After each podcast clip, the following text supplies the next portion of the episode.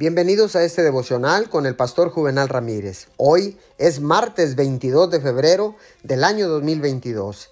La palabra dice en Salmos 27, Estos confían en sus carros de guerra, aquellos confían en sus corceles, pero nosotros confiamos en el nombre del Señor nuestro Dios.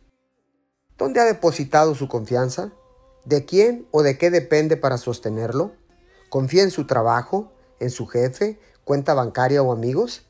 Quizás su confianza está en usted mismo, en su historial de éxitos, en su educación, talentos naturales o posesiones. Todas estas cosas son importantes, pero debe darse cuenta de que todos son temporales y están sujetos a cambio. Dios es el único que no cambia. Solo Él es la roca que no se puede mover. Como hijos de Dios podemos tener la seguridad de que Dios nos librará de los problemas actuales, tal como nos libró en el pasado podemos tomar nuestra confianza y ponerla en el lugar correcto, lo cual está solamente en Dios. La confianza no está preocupada ni ansiosa porque ha entrado en el descanso de Dios.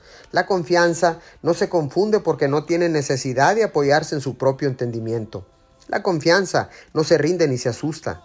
La confianza cree que Dios es bueno y que Él hace todas las cosas para nuestro bien. Señor, no siempre es fácil confiar en ti pero cuando lo hacemos trae una gran recompensa.